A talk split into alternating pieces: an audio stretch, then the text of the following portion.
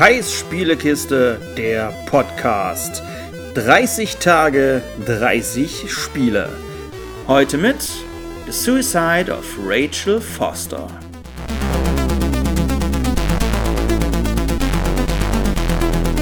Ja, heute habe ich einen interaktiven Thriller für euch mit The Suicide of Rachel Foster.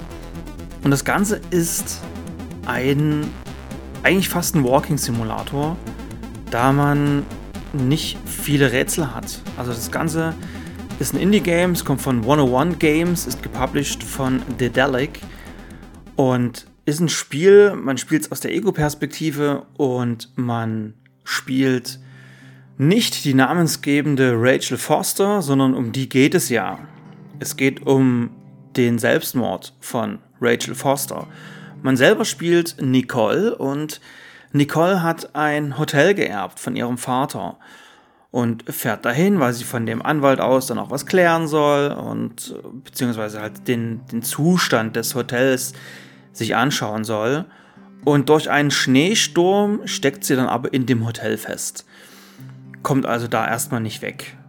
Und bekommt dann aber eine Stimme aufs Ohr gelegt. Also sie hat dann im Hotel Kontakt zu einem FBI-Agenten, beziehungsweise ist kein FBI-Agent, es ist aber irgend so ein anderer Agent von irgendeiner anderen Zentrale, der sich da via Satellitentelefon an sie wendet. Also das Ganze spielt im Jahr, ich glaube 1993, 94 rum, also da hat noch keiner ein Handy und sie ist auch Sie sagt an einer Stelle auch, dass es schon komisch ist, so dieses komische Ding. Was ist denn das jetzt? Telefon, Walkie-Talkie, irgendwie so ein Mischmasch.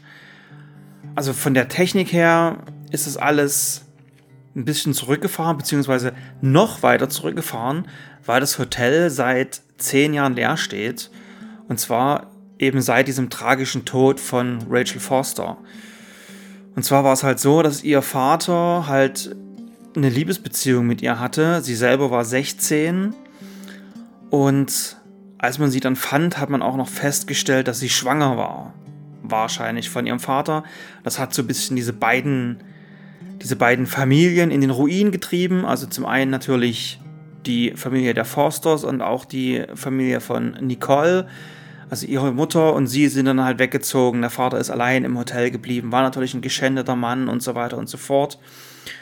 Und jetzt hat er aber ihr das Hotel vererbt und jetzt kehrt man halt in dieses Hotel zurück und dröselt so langsam nach und nach diese Geschichte auf. Was ist denn da wirklich passiert? Und ich habe ja nicht ohne Grund gesagt, ich habe einen interaktiven Thriller für euch. Und genau das ist das Spiel auch.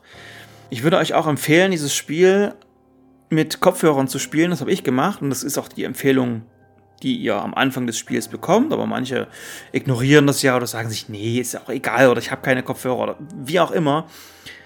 Aber trotzdem, ich muss euch sagen, ich spiele es mit Kopfhörern, weil dieses Hotel, man hört manchmal irgendwas, dann etwas fällt hörbar um oder jemand stampft auf, aber das kann eigentlich gar nicht sein, weil man ist alleine in diesem Hotel. Da ist niemand. Und das hat natürlich so ein bisschen so ein paar Geister-Vibrations bringt das Ganze mit.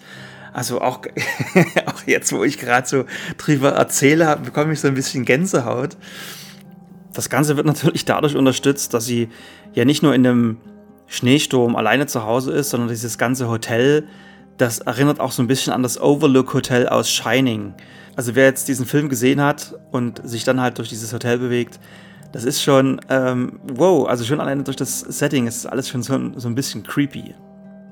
Aber wie gesagt, dieses Spiel, ich fand das halt wirklich cool und ich mag ja generell auch Walking-Simulatoren oder Spiele, die so sich dessen annehmen, so diesem, diesem Gameplay-Aspekt, dieses eigentlich nur Rumlaufens.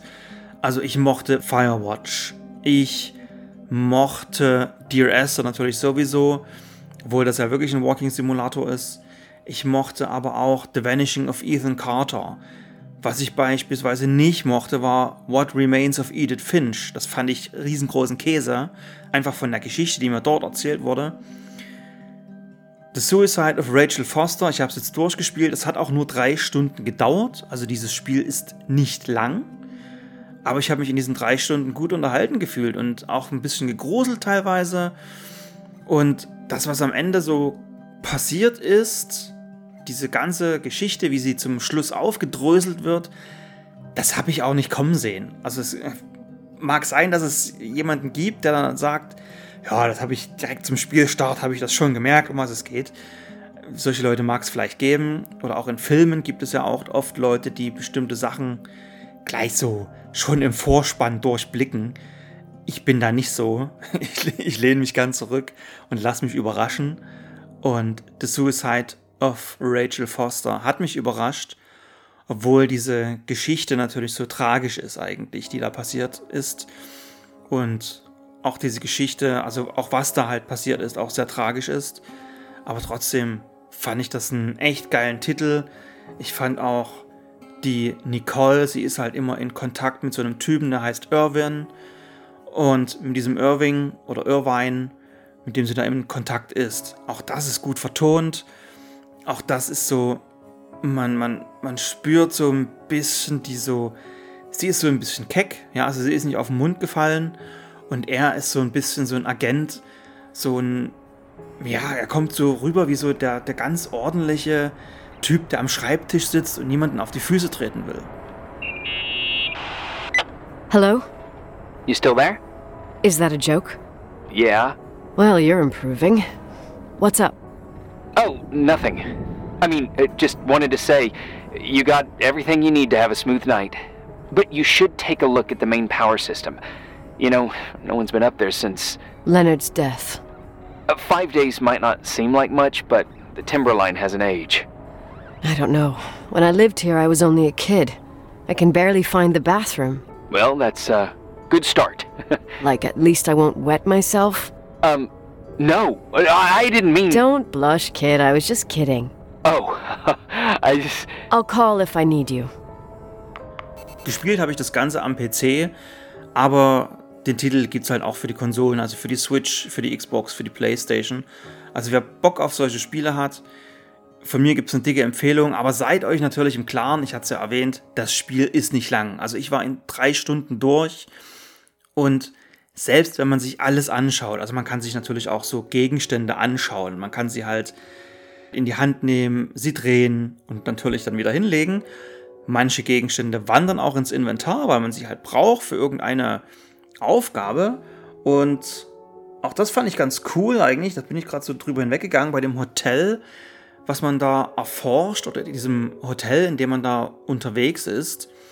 Für dieses Hotel bekommt man auch eine Karte. Das heißt, man verläuft sich nicht so sehr. Also weil man einfach immer wieder sieht, wo bin ich denn jetzt gerade? Also, oder man muss es selber sehen. Diese Karten sind nicht interaktiv, weil quasi Nicole diese Karte selber sich vors Gesicht hält. Dann muss man halt wissen, wo man gerade ist. Also das Stockwerk hält sie automatisch das Richtige. Man muss aber wissen, ich bin gerade aus meinem Zimmer gegangen, ich will jetzt da hinten ins Zimmer 117 beispielsweise.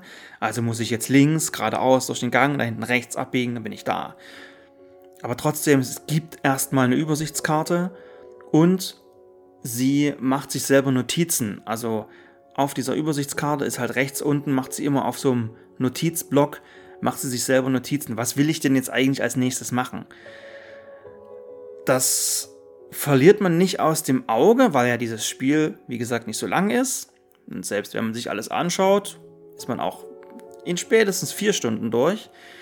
Aber trotzdem finde ich das cool, dass man halt dann gucken kann, okay, was ist jetzt die Aufgabe? Wo wollte sie hingehen? Und so weiter und so fort. Also, und auch das halt eine coole Mechanik in dem Spiel, dass das einfach drin ist, dass man so einen so ein Quest-Log hat, obwohl man das rein theoretisch nicht bräuchte, aber es ist trotzdem cool, dass es da ist. So viel also erstmal zu diesem schönen interaktiven Thriller. Und in der nächsten Folge schwingen wir uns schon wie in der letzten Folge wieder aufs Motorrad. Bis dahin, tschüss.